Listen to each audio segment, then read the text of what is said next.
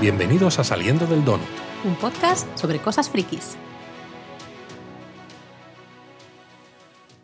Y llegamos, Laura, al episodio 90 de Saliendo del Donuts, hablando del final de la tercera temporada de Picard. Que se nos ha acabado Picard, Luis. A mí me ha dejado un vacío. A mí esta semana, cuando llegó el lunes, pensar, ah, bueno, el viernes vamos a poder ver un no, no, hay. Ya no. A mí me, ha, dejado, me ha dejado un poco tocado. Lo sé, porque has estado hiper treki, estás hiper treki. Bueno, y ha sido gracias en parte a picar. Lo sé, lo sé, sí, sí, totalmente. Con lo cual a mí es eso, me ha gustado mucho porque me ha hecho reconectar con mi trequismo, que a ver, no es que haga falta mucho tampoco, porque siempre, ¿eh? estoy muy treki, pero bueno, me ha permitido reconectar con unas sensaciones trekkies que, siempre he tenido y que quizás con algunas otras series, ¿no? Como Discovery, que en mi caso me gustó, pero, ¿no? Pero no tanto, sobre todo la tercera temporada, por ejemplo. Pues, bueno, es que no hemos visto más. Sí, porque no hemos podido ver la cuarta, evidentemente. Mm. Pues eso, ¿no? Esta temporada, las temporadas anteriores de Picar, la primera me gustó, por ejemplo, la mm. segunda me dejó un poco frío. Sí. Y entonces esta de verdad ha sido lo que quizás yo esperaba, porque ha sido eh, tener esa nueva generación, que ya es un poco vieja, la nueva generación. Ya no está nueva, ¿eh? Y, darle una salida, pues, eh, muy digna. Un cierre, ¿no? Un cierre. Un cierre como el que se merecen. Por la puerta grande, eh, ahondando mucho en la nostalgia, en el cariño que se sienten los actores entre sí, pero también la audiencia con no solo esos actores, sino con esos personajes. Eso es. El cariño que sentimos, ¿no? todos hacia esos personajes, con toques de humor, con mucha emoción, ¿no? Realmente ha sido un episodio, yo creo, muy redondo. 63 minutos de episodio. The Last Generation se la titula. La última generación. La última generación. Y a mí me ha gustado porque, sin decir mucho, eh, porque mejor ponemos la sirena ya mismo, pero me ha gustado porque abre la puerta, deja la puerta abierta a cosas. A cosas.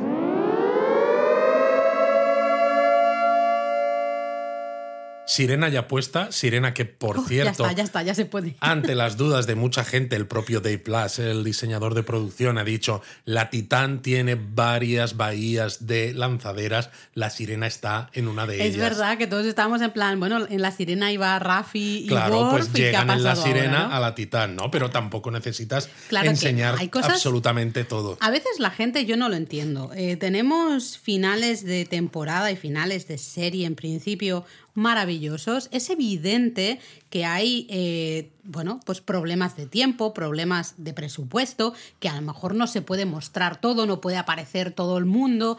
Hay una, serie de a veces de problemáticas a tener en cuenta, pero lo que nos han dado es muy bueno ¿Para qué ese nitpicking, no? ¿Para qué ese ir buscando detallitos que no sale la sirena? ¿Qué ha pasado con la sirena? Mira, vete a tomar un poco por saco. O sea, eso es lo importante realmente del episodio. No es importante. No es lo importante, ¿no? Evidentemente no todo el mundo va a estar siempre de acuerdo con todo, ¿no? Eh, pero lo que tú has dicho me ha gustado, lo de que a veces por tiempo, por presupuesto, no da tiempo a todo. Eh, lo podemos comentar al final quizás, ¿no? Cuando hablemos del episodio y, hagamos al final, al final del donut, ese, esa recapitulación, ¿no? De Star Trek, ¿no? Y cómo, cómo queda todo, pues podemos hablar de todo esto. Por suerte, yo sí que quiero empezar diciendo que no acertamos con muchas de las cosas que habíamos dicho. Dios santo bendito, gracias a Dios. Gracias a Dios, que, casi esto pues recoge el guante un poco del, final del Mandaloriano. Es como, no hemos dado ni una, gracias, pues bueno, aquí tenéis una semana después, no dais ni una tampoco. Hay que dedicarse a otra cosa, hay que dedicarse a otra cosa, Luis, porque no Podemos analizar ¿eh? a posteriori porque oye, nos gusta fijarnos en los detalles, vemos los episodios varias veces. Sentimos mucho cariño, lo sentimos mucho, cariño por los personajes, exacto, hacemos esto con cariño y demás. Pero lo de acertar en las previsiones, como que todavía no se nos termina de dar. Bueno, en estos dos casos se nos ha dado mal, digamos. En otros casos, bueno, ha habido Así, teorías. sin paños calientes, se nos ha dado mal. Terriblemente mal. Yo recuerdo que en el final del episodio anterior, tú me dijiste, Buah, yo creo que va a morir Picar, ¿no? No sé si lo dijiste en el donut o no, pero sí que lo hablamos nosotros en casa. Y yo te dije, por Dios, no, o sea, no, porque yo no quiero que se muera nadie. Eh, y es curioso porque luego al final del episodio te dije, ¿no? Digo, mira, al final no se ha muerto nadie y a la vez me ha gustado, pero no. En el sentido de que me gusta que justamente se deje todo así. Me gusta muchísimo el final, esa escena final. Me parece brillante, maravillosa. Bueno, porque es que además acaba de una manera muy similar a cómo acabó la nueva generación, la serie. Pero a la vez dices, no sé si les ha dado no creo que sea miedo el matar a uno de los personajes principales, porque hay ciertos momentos que piensas Riker va a morir o, o Worf va a morir. Yo sí que leía a Matalas que no quería matar a ninguno y que el único con el que se lo estuvieron planteando fue con Picard precisamente, que lo habló con el propio Patrick Stewart, pero al final prefirieron hacer este otro, este otro final. Me parece más bonito. Creo que aunque la serie evidentemente ha tenido momentos de mucha tensión, no solo Picard, sino la The Next Generation, ha tenido momentos de mucha tensión, malos malísimos, los Borg, todo este rollo. Luego también es una serie que ha tenido episodios eh, pues muy así como llevaderos, ¿no? Que se van a Raiza a pasárselo bien, entre comillas. Em, no, sé, ¿no? Cierto tipo de cosas. Entonces, como que dices, mm, hubiese sido un cierre demasiado dramático, demasiado triste. Y también porque decía, eh, decía Matalas, hemos enseñado en esta temporada a Jack Crusher, el hijo de Picard, y entonces has tenido 10 episodios para que Picard conozca a su hijo y empiece a limar ciertas asperezas, empiece a conectar con él, y te lo vas a cargar al final, ¿no? Mm. Es como no muy anticlimático. Muy anticlimático. E-, sería muy triste. Efectivamente, porque lo bonito precisamente es la situación en, la que deja esta, este final de Picard al propio personaje de Jean-Luc Picard, porque lo deja en una situación, para mí, eh, mucho más positiva. Muy lo esperanzadora. muy esperanzadora y muy humana, porque mm. Jean-Luc Picard, y quizás nos estamos adelantando, pero bueno, es el don final ¿no? de, Picard. Eh, Jean-Luc Picard siempre ha sido un personaje que, al igual que Kirk, ha conseguido tener eh, mucha mucho respeto por parte de su tripulación. Lo que pasa es que Kirk lo hacía para mí siendo muy cercano y a veces un poquito... Chulillo. Un poquito chulillo, mujeriego, exacto. Picard, por otro lado, era un personaje, eh, un como capitán, tenía también el respeto ganado de su tripulación, pero mantenía cierta distancia, porque hemos visto a lo largo de las siete temporadas de la nueva generación a esa tripulación jugando al póker en varias ocasiones. Incluso en ese episodio doble de final de la tercera, principio de la cuarta, lo mejor de dos mundos, del que hablábamos en el donut anterior, del cuando eh, Picard es eh, es convertido en Borg, en Locutus y demás.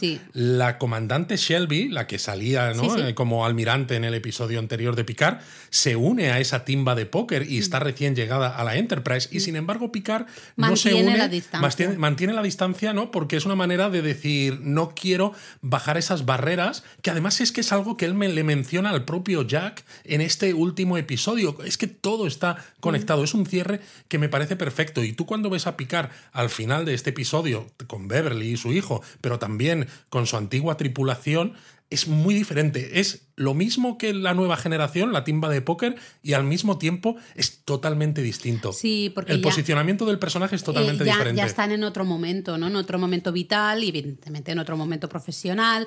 Y yo creo que también él se ha dado cuenta de que puede ser el capitán de toda esta gente y a la vez el amigo. jugar exactamente no jugar al póker y echarse una pero sobre todo se ha dado cuenta creo del valor eh, de eso de la conexión de bajar las barreras de la familia. La amistad exacto no que la familia a veces es la gente que escoges no la gente no, no el, seno en el que naces ¿no? entonces para mí por eso este episodio ha sido muy bonito y como cierre a mí me ha parecido muy redondo y muy emotivo. Además, claro, a mí, para mí son muy emotivas cosas en las que simplemente cuidas ciertos detalles, ¿no? Como por ejemplo la propia introducción, cuando sale el logotipo de la flota estelar, ¿no? Eh, para decir que estás ante una serie de Star Trek. Hemos visto cuatro ya con este episodio, cuatro tipos de introducciones diferentes, una con la Cerritos, una con la Prodigy, creo, otra con la Titán, y justo en este episodio vemos que la nave que hace esa forma del logotipo de la flota estelar es la Enterprise D, no la Titán. Y además acaba con una música, sin embargo, tétrica, un poco... Rollo verde, ¿no? Sí, con, tonos en verde, muy chungo. ¿Por qué? Porque el propio título ¿no? se ha asimilado, ha quedado asimilado. por los Borg. Y a mí eso me parece un cuidar los detalles. Bueno, tenéis que esto que quede entre nosotros, Luis, no escuches, pero ya en ese momento, o sea, no había ni empezado el episodio, como quien dice, que Luis ya estaba gritando de ¡Mira, la Enterprise Day, ¡Wow, qué bu- y yo creo que ya se puso a llorar y no dejó de llorar en absolutamente todo el episodio, de decir. Bueno, tengo, cual, tengo que "Wow". decir que parte de lo que dice Laura es cierto. parte solo. Sí, no, en realidad sí, porque este episodio me, me- me dejó los ojos humedecidos desde el primer momento hasta el final, porque claro, estamos en la Titán una vez que pasa la introducción esta. Y lo primero que escuchamos, porque hemos visto, ¿no? Empieza donde acaba el episodio anterior, con los Borja asimilando a todos los jóvenes de la flota estelar que están en formación sobre la Tierra. Y escuchamos al presidente de la Federación decir que no se acerquen a la Tierra, algo que recuerda mucho el mensaje del presidente en Star Trek 4, la Es de las ballenas. Eso de hay una sonda que nos está dejando sin defensas. Y lo bonito, lo bonito, que claro, en cuanto yo escuché la voz, digo, esta voz es de Walter Koenig, Lo que es. es. el actor que hacía de Pavel Chekhov en la tripulación original de la Enterprise con Kirk. Y es que el presidente aquí es Anton Chekhov, que es el hijo de Pavel Chekhov y tiene además frases con un acento así un poco ruso que recuerdan al, al padre y además es muy bonito porque el nombre que le ponen, Anton, es un homenaje a Anton Yelchin, que es el que hacía de Chekhov también en las pelis nuevas, que falleció en un accidente muy estúpido al poco de haber terminado de sí, rodar pena, Star verdad. Trek Beyond, la tercera película de las, del reboot. Entonces a mí, pues eso, eh, a mí me ha parecido solo precioso. al principio, este tipo de detallitos, estas cosas molan mucho, porque son detalles de eh, que te, da- te- te dan a entender de que la serie está hecha por fans y para fans. o sea, es. realmente luego la puede disfrutar cualquiera que a lo mejor no, hay, no sepa nada de Star Trek, ¿eh? genial. Pero los que sí, ostras, es que tú oyes esa voz y dices, es el de los nuclear vessels. Eh, Exacto, Alameda. clarísimamente en Alameda.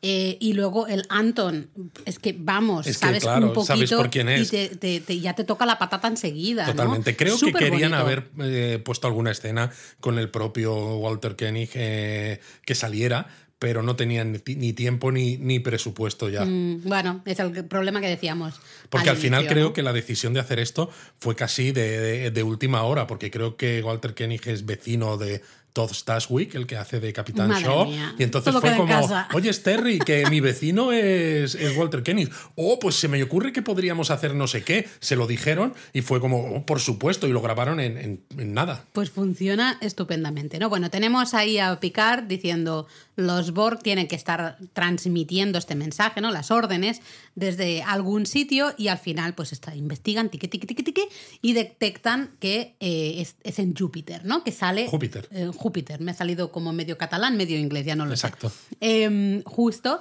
desde Júpiter. Bueno, al final queda claro que esas nubes naranjas en las que veíamos envuelto al cubo. Mm. No era una cubo nebulosa. no era una nebulosa que ya decía Matalas en Twitter. Uy, no es una nebulosa, ¿no? Y claro, pues es Júpiter, es decir, lo tenemos en el patio trasero de nuestra casa realmente. Y ¿no? ahí Por- que se va la Enterprise de directos y veloces, en plan de no hay tiempo que perder, nos vamos para allá y wow, esa escena que se ve trozo del cubo Borg, ¿no? Y que Bueno, primero, la escena en la que se ve a la Enterprise llegando, que pasa la cámara justo por encima Bueno, del módulo del platillo absoluto. y demás, es un fanservice absoluto, porque te quedas babeando. Y es que encima no solo eso, Laura, es que cuando tú te fijas en esa escena, se- si, si la paras, puedes notar hasta la diferencia de color entre eh, la- el módulo del platillo y la parte de la- los motores y las góndolas, porque pues eso, los Claro, motores y las góndolas vienen de ¿no? una nave que era la Siracusa, no la Enterprise, ¿no? Y la, y la Enterprise aquella, aunque está restaurada,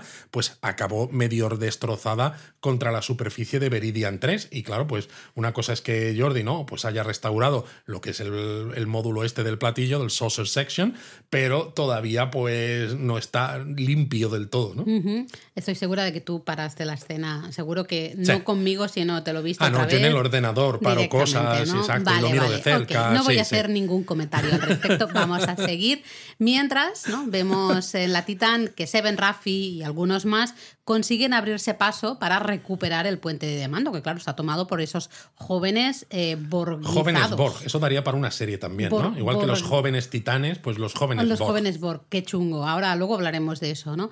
Llevan armas, y, pero el tema es que les disparan a los Borg y como que se transportan. Los vemos, esos jóvenes asimilados se transportan. a la sala del Luego transportador que, que le- que han cerrado las puertas para que no puedan escapar claro. de Al allí. principio no sabes qué está pasando, ¿no? Tú les estás disparando y yo hasta llegué a pensar, son los propios Borg los que se están transportando para no ser disparados. Exacto. Esto es lo primero que yo entendí. Pero ya luego vi que no, que era un plan Sí, ellos lo justamente enseñan. urdido ¿no? por, por Seven y compañía. Exacto, han adaptado las armas, ¿no? Y dicen, acabamos de, de inventar el transporte punto a punto. El transporte móvil, ¿no? Creo Sí. que dice o algo así, que es, bueno, eh, genial, ¿no? Entonces tenemos a los asimilados de la Titán, están encerrados, pero bueno, están en plan eh, como locos perdidos, que claro, están en plan, tenemos que salir de aquí, tenemos que tomar el Tenemos que control. de- recuperar la Titán. recuperar el control. Y claro, ellos en el puente pues conectan este canal de mantenimiento, el que yo ya había escuchado en el ascensor en el episodio anterior, y se sorprenden cuando ven que es la, dice, la NC, estoy viendo la NCC 1701D,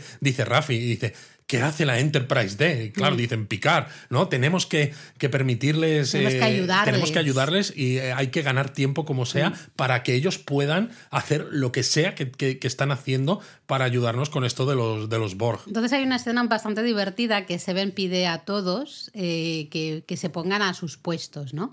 Eh, y es una escena- hay una escena muy divertida porque hay un pobre que se queda ahí delante y dice, no, pues yo soy solo cocinero, yo no terminé los años de academia, empieza a contar ¿no? sus desgracias de que mi madre no sé cuánto, no sé qué, y Seven es en plan, eh, a ver, mm, si queremos proteger a las familias, a nuestros seres queridos, los que están ahí abajo, los que están en la Tierra, eh, lo siento, tú sabes pilotar algo, pues eres piloto, punto pelota, ¿no? Bueno, Así pero es que les dice, para mí todavía mejor, dice, ahora mismo somos todo lo que queda de la flota Claro, estelar. claro, eh, no eh, dice, no os pido que deis la vida porque sí, sino por, Por la gente de abajo. claro. Y dices, joder. la vemos muy capitana. Muy capitana. Sinceramente, o sea, se gana ese puesto, ¿eh? Muy Eh, capitana, totalmente. Entonces, bueno, tratan de ganar tiempo para que Picar pues eh, puedan, puedan hacer cosillas ahí en el cubo y bueno, es tremendísimo eso. Sí, porque detectan que esta, esta formación que está haciendo la flota estelar con este sistema nuevo utiliza línea de visión. Entonces dicen, oh, si nos ocultamos, porque Mm. Si no nos siguen con el sistema de ocultación que sacó Jack y Sidney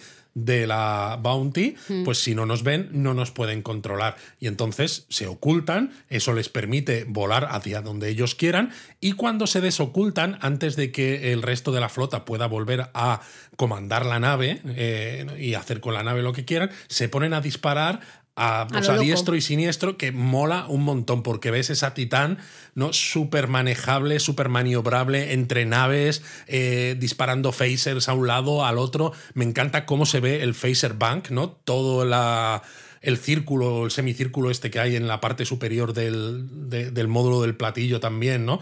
Eh, cómo va saliendo el- los rayos de cada zona en la que sea necesario disparar. es precioso. Lo que pasa es que tú como espectador, yo ahí estaba súper nerviosa porque dices, esto lo puedes hacer una vez o dos, ¿no? Y ya enseguida te dicen, ya están usando algoritmos predictivos, ¿no? Ya van, o sea, ya no se... eh, Es un Sí, va poco a ser- un, un, no sé, intentar matar una mosca a cañonazos, Bueno, ya ha dicho ¿no? Seven, ¿no? Vamos a intentar eh, ganar tiempo para que Picar y su Pero es que gente. puedes ganar muy poco tiempo. Bueno, pero lo Es- que es ganes. Lo que ganes es- se lo das, ¿no? Y sabes que es, pues, no sé, es una, una operación suicida casi, Sí, porque sabes que el resultado, salvo que las- los astros se alineen en tu favor, el resultado es que acabarás destruido, claro. Y peor todavía cuando esos jóvenes asimilados consiguen, como era de esperar, abrir las puertas de la sala esa de transportadores e intentan recuperar la nave, pero como son muy inteligentes ellos porque están todos asimilados, pues lo que hacen es disparar, ¿no? Justamente al, al tema este de la ocultación, no sé. Exacto, se van a ingeniería en lugar de irse primero al puente y disparan al dispositivo de ocultación que lo habían instalado en, en episodios anteriores, porque hay un momento que, claro, están en el puente, Rafi, Seven, y dicen, ¿qué está pasando? Nos estamos eh, volviendo visibles. Y es porque luego se ve que están ellas dos, Mm. Las las, dos, dos hermanas, las dos LaForge, están con, destruyendo con el... cara de, de- de mala leche Con absoluta. cara de- de mala leche. Ahí disparando al dispositivo este de ocultación y tú ya dices, bueno, pues. Y ya encima los. Borg, ¿no? Ellas como Borg dicen, la titán ha quedado deshabilitada. Mm. Y mientras, a todo esto, mientras vemos que empezaba el episodio con esa base estelar que iba aguantando, que dices va a aguantar dos minutitos, pues efectivamente sigue dos. aguantando, aunque vemos que queda envuelta en explosiones. Sí, y llega un momento que ya se oye, ¿no? Diciendo, la base ha caído, Exacto. realmente no podemos hacer nada, no podemos eh, frenar el avance de estos Y no solo eso, sino que las defensas de la Tierra también han caído. Exactamente, Y empiezan a elegir ves que van hacia la Tierra, ¿no? Y van eligiendo, eh, en teoría, las grandes ciudades, ¿no? Los grandes, grandes núcleos de, población. población. como blancos, sí. Que yo dije, bueno, mira, vivimos en Málaga, no apareció Málaga bueno, no- a lo mejor bueno. no, les ha dado tiempo a decirlo. Ah, vale. Bueno, pero empezaron primero con grandes ciudades. Eh, no dijeron ni Madrid ni Barcelona. Muy mal ahí, ¿eh? Porque yo creo que alguna debería haber. Madrid debería haber salido. Ah, Roma, tal, no sé cuántos. Sí, bueno, en fin, no somos importantes. Bueno, en este caso me alegro. Así a lo mejor nos bueno, mantenemos te, al- con vida. te alegras, no sé, si los Borja acaban asimilando a toda la población y hacen lo que decían en episodios anteriores de eliminar a todos los no asimilables, pues yo creo que tú y yo acabamos mal, Laura. Acabamos fatal. La resistencia es inútil, ¿no? Eso. La Em, resistencia es fútil. Fútil. Bueno, mm, volvemos a la Enterprise D y básicamente lo que pasa es que el, el cubo Borg detecta la- su presencia, ¿no? Y entonces como que baja los escudos, pues lo que yo entendí, y Claro. ellos, de hecho Picard dice, es una invitation. ¿Qué manera de hablar tiene este señor? de Sí, verdad? tiene una dicción ¿No? fabulosa. Dice, eso es una invitación para entrar y evidentemente, pues si te invitan los Borg, pues tú allá que vas, hombre, no, Hombre, te vas a quedar fuera. Sí, eso también, porque sabes que va a tener que entrar, que ya que está dentro, pero se dan cuenta de que necesitan destruir la fuente de estas órdenes y detectan por las comunicaciones que es Jack, que está totalmente superado por los Borg, es decir, no tiene ningún tipo de de criterio propio, de personalidad propia. Jack ha desaparecido. Ha desaparecido, pero es el que está dando las órdenes a toda esa flota de jóvenes asimilados eh, que están sobre la Tierra de dispara, dispara, dispara, eh, muévete aquí, haz esto, haz lo otro. Eh, y Bastante tela, chungo. He tela, de decir tela. que en todo este momento y un poquito más adelante, Beverly, mira, por una vez voy a decir, Que muy bien, Beverly, porque la vi muy en esa dicotomía o en ese momento de, por un lado soy madre y evidentemente eh, quiero salvar a mi hijo por encima de todas las cosas, pero a la vez sé que esto es mucho más grande que mi hijo, ¿no? Eso Que- le pasa también a Diana más adelante. Sí, sí, sí, ¿no? Y al final, claro, dices, ostras, qué situación más complicada, ¿no? Porque de buenas a primeras, sangre caliente, tú quieres salvar a tu hijo, pero hay un momento en que si tienes que decidir entre tu hijo o el resto de la población... El resto de la humanidad o de la galaxia sí, sí. incluso. Eh, pues claro, eh, complicadísimo. Entonces, El- bueno, vemos a Picard que decide él ir, ¿no? Claro, porque le pide a Beverly que le guíe hasta la señal que Beverly ha detectado, ¿no? De un cerebro humano, de, de señales humanas y demás. Sí. Y dice, bueno, pues guíame.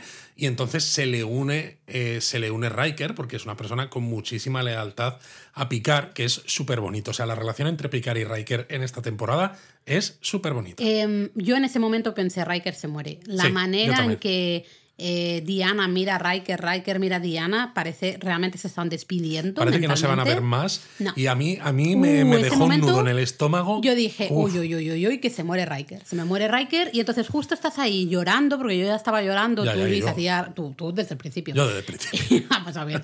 Y entonces, justo para un poco suavizar la situación, Worf dice que él también se apunta y dice: Conmigo seremos un trío. Y claro, no puedes evitar reírte. Y cuando encima Riker dice, ¿de verdad te escuchas a ti mismo? Pero te estás oyendo. Y claro, pues es, es tremendo. Pero luego, cuando parece que, que Worf ha conseguido quitarle un poco de peso a todo esto y darle un poco de levedad a la situación, justo antes de entrar en el turboascensor, Picard se vuelve, los mira a todos y le dice. Y les dice, ha sido un honor servir con todos vosotros. Y ahí lo dice de dices- una manera y las caras que ponen los demás, ¿no? Beverly como mirando hacia abajo, cabizbaja y demás, que, que- que dices, no, no puedo. Eh, no, es que ahí dices, bueno, pues no sé, se van a morir los tres, no sé, o sea, realmente... Hoy puede ser un buen Eh, día para morir. es- Pues no sé si buen día, pero tiene mala pinta la cosa, ¿no? Entonces, bueno, se llegan al cubo Borg y oye, al menos eh, flipan ellos y flipamos todos porque realmente están los Borgs ahí, pero están medio descompuestos, ¿no? De hecho, Exacto. parece que se están usando como comida. Totalmente. Y ahí eh, creo que Riker el que pregunta, ¿no? De comida para quién. Exacto, ¿Quién es el ¿para que qué? se está realmente comiendo, entre comillas, a estos Borgs que están medio muertos, medio. Sí, sí, medio allá, ¿no? muertos. Realmente, cuando has visto Voyager y si la recordáis, esto tiene mucho sentido porque aquel virus que el almirante Janeway, la del futuro, mete en los, en los Borg y que destruye además ese conducto transwarp por el que escapa la Voyager y le permite eh, volver a la Tierra, eh, realmente ha tenido efecto este, este virus. Sí, sí, se ven, o sea, están como zombies, pero medio ya algunos muertos del todo, ¿no? O sea, en plan que no tienen... Totalmente, eh, no tienen cara, están medio esqueléticos. Pero claro, viene otro momento duro porque se tienen que separar porque por un lado Riker y Worf tienen que investigar eh, dentro de la nave Borg para descubrir dónde está esa fuente de órdenes. Sí, como la antena, por decirlo Exacto, de una manera. como la que- antena que transmite las órdenes a la flota. ¿no? Que hace Totalmente. que lleguen esas órdenes. Porque, claro, tenemos el emisor de esas órdenes, que es Jack. Pero Pero, tiene luego el necesitamos como un- amplificador. exacto, amplificador. Yo iba a decir altavoz, pero bueno, me, me funciona. Entonces, ¿eh? claro, Picard va por otro lado precisamente a intentar salvar a Jack. Y es muy bonito Bueno, porque ahí, les ahí, dice además. Si, no dice- lloras ahora, Luis, ya no claro, sé, porque les dice a los dos, dice, dejadme que deje de ser vuestro capitán y que de- empiece, eh, que ahora sea un padre, ¿no? Porque me voy a ir a por mi hijo y vosotros tenéis otra cosa que hacer. Y le da las gracias a Riker por todo. Y Riker le dice, sabes que lo sé, ¿no? Que te lo agradezco. Y la mirada entre los dos es, Es súper bonito. De nuevo, Worf entra un poco como este descanso medio cómico. No, un aquí no es muy cómico, No ¿eh? es cómico, pero digamos que te rebaja un poquillo, aunque la tensión está muy alta, alta. porque dice que los Klingon, hay dos palabras que no dicen, no saben decir y casi no aceptan. ¿no? No, que no es que, que- que siempre van a decir que no las conocen, Vale. no que las conozcan. La idea es esta, ¿no? Una es la de rendirse y otra es la de eh, hasta siempre, adiós, ¿no? La idea de, de Ese decir adiós definitivo. Exacto. Entonces se queda Picard sin realmente decirle adiós a, a Worf, ¿no? Se marchan Worf y Riker a encontrar ese altavoz, como sea, ¿no? Y Picard se va como padre a buscar a Jack. Exacto, y cuando llega, pues ve a Jack vestido de Borg, que diría que prácticamente Igual. está vestido de una manera idéntica al propio Picard cuando Picard era Locutus. Totalmente. ¿no? Con el, el- el implante este aquí en la cabeza y demás, es flipante. Aunque le sienta un poco, se nota que está un poco más cachas de lo que estaba Picard en su momento, pero bueno. Y está soltando órdenes a diestro y siniestro, ¿no? Por lo típico, Está esto que decíamos de tomado. haz esto, haz lo otro, dispara, dispara, dispara y tal. Y entonces vemos a la reina, que la voz la vuelve a poner Alice Krige, que es la que hizo de la reina Borg en la película Primer Contacto, pero tiene la cara desfigurada y el polvo. cuerpo también está en muy mal estado realmente. Y cuando la ves la cara dices, bueno, me encaja, es verdad, con esa cara que veía Badik cuando se comunicaba con su jefa. Bueno, yo esto Más o menos. con pinzas, pero Más o menos. llega- yo evidentemente llegas a la conclusión de que tiene que ser ella, ¿no? Es pero ella, es ella. No se la reconoce tanto. Lo que pasa es que ya ahí sí que dices, vale, esta es la que se ha estado alimentando de los. Bueno, ella misma lo los reconoce. ¿no? Sí, sí. Eh, claro, está cabreadísima. Porque imagínate, claro, ese virus que, que con el que matan a, a tantos Borg la deja realmente sola, ¿no? Eh, está ahí vagando por el espacio. sola, sin alimento, mundo. sin una manera de viajar ¿no? a otros lugares con esos conductos transwarp. Mm. Y tiene sed de venganza, básicamente. Totalmente.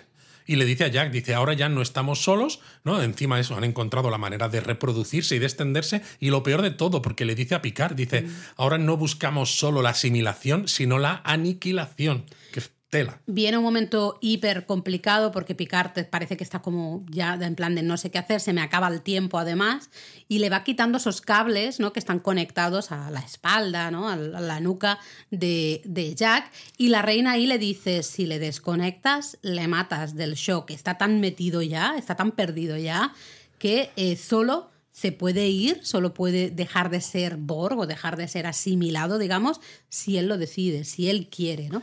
Este momento a mí me dio mucho miedo. Claro, y- pero además uf, es eso, pero también hay una parte de, de decisión personal, porque estos Borg nuevos son Borg eh, diferentes, no tanto tecnológicos, sino son Mm. Es Borg mental. Eh, y por esta parte que es biológica, ¿no? Exacto. Eh, Te vuelves bo- Borg por ese ADN que, que tienes. Entonces, sí, al final sí. es algo que tú puedes. Y ya eh, como el emisor, digamos, al final es realmente es él, que esto, claro, lo vimos en el episodio anterior. El episodio anterior, Jack iba con las ideas de cargarse a la reina en, en plan muy así chulito. Muy Kirk. Y no pudo, y cayó absolutamente y está ahora completamente perdido en este mundo, ¿no? En este mundo. Entonces tú, estamos viendo esto, estás hiper, yo estaba hiper nerviosa porque digo, madre mía, madre mía, madre mía, y nos vamos con la parejita Worf y Riker, que sí que llegan justo a esa zona, ¿no? Donde se transmiten el altavoz este. No, llegan a una terminal a una terminal de distribución donde descubren Ah, a través vale. de esa terminal desde dónde se están transmitiendo las órdenes al cubo. Y entonces eso mandan la información a la Enterprise. todavía no, porque Ostras, cuando pues no me están empezando a buscar en ese terminal de información dónde está ese transmisor, ese gran transmisor, que lo hemos visto en varias escenas, que parece un poco el núcleo del, del cubo Borg, nos enfocan a varios Borg que están en el pasillo por el que ellos eh, acceden, y claro, cuando te enfocan a los Borg con ellos al fondo, ya sabes lo que va a pasar. Y efectivamente, Poing. estos Borg se, se activan y tiene mucho sentido que la reina tuviera ahí cerca de la terminal, ¿no? porque la terminal esta era una terminal importante de acceso a datos, a los pocos Borg funcionales que le quedan en, en- en ese cubo. Eh, al final, pues bueno, hieren a Worf incluso en un par de momentos que yo pensaba Yo ahí pensaba que Worf se moría. que Worf se muere, pero bueno, se parapetan detrás de la terminal y Worf le dice a Riker que tome su espada, porque es eso, se ha quedado herido, le han disparado dos veces, ¿no? Y la respuesta de Riker aquí es muy divertida, porque además también, como en otros episodios de esta temporada, ¿no? Que Picard decía el fuck o la propia Vadik decía fucking, eh, solids, solids. pues aquí eh, Riker dice oh shit, ¿no? Dice mierda, no imaginaba que fuera tan pesada. Se le ve ahí intentando levantar la, la espada, ¿no? Y al final Worf dice, déjate, déjate, que no es ahí, fíjate en la empuñadura, ¿no? Y ahí hay un phaser escondido. Y lo mejor de todo es Riker que le mira en plan de, o sea, vamos a ver. ¿Cómo es que te eh, has callado esto todo el tiempo? Tenías eh, aquí un phaser y no lo has usado y Worf dice, que las espadas son divertidas, ¿no? Como, hombre, sí, le quita, pero... le quita tensión a, la escena y el caso es que con el phaser, pues Riker consigue eliminar esos Borg y una vez eliminados los Borg, transmiten la información a la Enterprise D de dónde está ese núcleo de desde el que se transmiten las órdenes. Pero que dices, claro. bueno, hemos avanzado un poco. Es Un poco, pero también retrocedemos un poco, porque el cubo Borg eh, ha visto esa, eso como amenaza, Claro. Y empiezan a, empieza, digamos, a atacar a la Enterprise D. Ya esa invitación ya sí, se ha la quedado invitación atrás. ya es como, mira, ya, ya no tenemos invitación. Se entiende que la Enterprise D es una amenaza y, y, y se ponen a dispararle con todo lo que tienen, lo que les queda. Y yo creo que ya Luisete os podéis imaginar. El Luis estaba con las estrellitas en los ojos, es que es muy- vomitando, no sé. Es muy porno purpurina. espacial, sí, porque sale la Enterprise D ahí volando, esquivando, ¿no? Maniobras evasivas con los escudos, intentando esquivar eh, los rayos de los Borg y demás, y es súper chulo. Y Jordi, le, de hecho, ¿no? Le dice a Beverly, le dice, tendrás que usar a mano las armas porque no me dio tiempo a automatizar los sistemas o lo que Lógico, sea y tal, claro. ¿no? Porque claro, está restaurando la nave y empieza Beverly a disparar faces, un complemento de torpedos completo, eh, tal, esto, lo otro. Y dices, joder. Y todos, ¿no? Se giran, la miran sin decir nada, simplemente la miran en plan de ¿qué carajo acaba de pasar? ¿no? Y Beverly dice así como quien no quiere la cosa, ¿no? Un- es que han pasado muchas cosas en los últimos 20 años. A mí me recuerda un poco a la frase de Shaw en episodios atrás de ha sido una semana extraña, ¿no? It's Ay, been a weird week. Te echamos de menos. Exacto.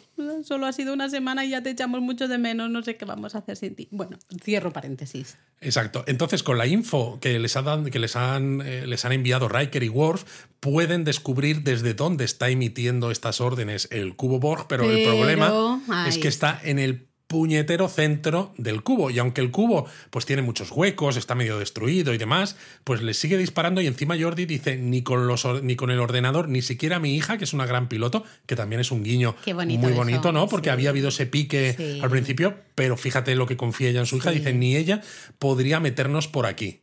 Y ahí viene el momentazo que eh, Data dice, yo sí que puedo, ¿no? Eh, y les dice básicamente que confíen en él y todos están Les en dice plan... que es por instinto, el, por Claro, su- pero su gut, primero o sea, dice, tenéis que confiar en mí. Es como, pero si es imposible, esto no va a funcionar. Y él dice, yo sé que sí y lo sé, ¿por qué? Porque, porque me lo dice algo, ¿no? Es mi ese gut feeling. Ahí tengo, eh, tengo- sé que mi instinto me dice que esto va a Exacto. funcionar. De hecho, además les dice, estoy de acuerdo en que es casi imposible, pero se puede hacer, fiaros de mí. Y al final todos se acaban fiando de él, lo cual demuestra que ese Data es más humano que nunca. Y cuando empiezan a navegar por el interior del, del cubo. Here goes nothing. Dice, dice, Data que Troy dice, ¿cómo que nothing? ¿Cómo que, pero ya es tarde, ¿no? Ya, ah, claro, y luego dice, estoy detectando casi disfrute mientras vemos la cara de Data con una medio sonrisilla. Medio no, del todo. Está, vamos, disfrutando al máximo. Exacto, eh, de pilotar en unas condiciones críticas. Y llegan justo hasta el punto donde está el transmisor. Y todo este camino de la Enterprise Recuerda mucho cuando el halcón milenario con Lando Calrissian en el retorno del Jedi llega hasta el núcleo de la segunda estrella de la muerte. Luis, que esto es otro Star. esto es Star Trek, no Star Wars. pero ha habido muchas críticas por eso, porque ha habido gente diciendo, oh, los guionistas de Star Wars les van a tener que pasar los royalties, o es que la Enterprise D no se puede mover así, porque en Star Trek las naves son grandes y se mueven de una manera más despacio y no sé cuánto. O sea, es decir, la gente no quiere disfrutar. Básicamente, creo que ese es el resumen. Así que yo, con gente que no quiere disfrutar. Un momentazo. Sinceramente. Brutal. O sea, gente que no quiere disfrutar no la queremos en el donut, así que ni les vamos a dar eh, un segundo de nuestro tiempo, ¿no? Problema que ven que si disparan y se cargan, ¿no? Ese, es que no me sale la palabra de esto. Bueno, ese transmisor. Transmisor, pues eh, se genera una reacción en cadena que básicamente mata a todo Dios que esté en el, eh, a bordo de ese cubo Borg, Borg he dicho, cubo Borg. El cubo Worf. Worf va similar a los Borg. Eh, y claro, ven que a Riker y a Worf se lo comentan y dicen, vale, os podemos transportar, ¿no? Pero Picard y Jack, como están ya en otra planta, hasta fuera como del alcance de la zona de hasta de comunicaciones, ¿no? De, transportador, pues claro, mm, ahí nada, ¿no? Y, aquí es cuando tiene también Diana el mismo momento que tú comentabas respecto de Beverly, porque además ella lo verbaliza y dice, ¿mueren ellos? O, nos intentamos salvar y muere luego toda la galaxia, ¿no? O queda toda la galaxia, la galaxia asimilada. Eh, y le dice, de hecho. ah, perdona, perdona. No, digo que le dice a Riker Troy que en el momento en el que disparen tendrán un minuto a lo sumo. Exacto, eh, un minuto al menos, ¿no? Y ahí, eh, ostras, es que vemos también la cara de Beverly de decir, no, no, es que claro, es o mi hijo o, o, la galaxia, ¿no? El resto de seres vivos. Empieza por, la tierra, pero luego es mucho más allá. Es hiper duro este momento. Es ¿eh? hiper duro y luego además tiene unas frases fabulosas que te permiten como espectador otra vez seguir ahondando en esas relaciones entre personajes, mm. ¿no? Que son más que más que tripulación, que son familia, porque Riker, ¿no? Cuando está hablando con Diana y le dice eso, que tendrá solamente un minuto para escapar, dice, yo no me voy. le debo toda una vida a picar, lo menos que puedo darle es un minuto, porque claro, como no pueden transportarle, van a ir a intentar y rescatarlos. Van a avisarle, exacto, en plan de, oye, tenemos un a sacarlos de allí. vámonos de aquí, ¿no? Y Worf se queda con él además, ¿no? Y se dicen amigos, ¿no? Friend y demás, y le dice, ha habido un momento en el que me preocupé pensando que igual podríamos sobrevivir. Hoy es un gran día para morir con honor. Exacto.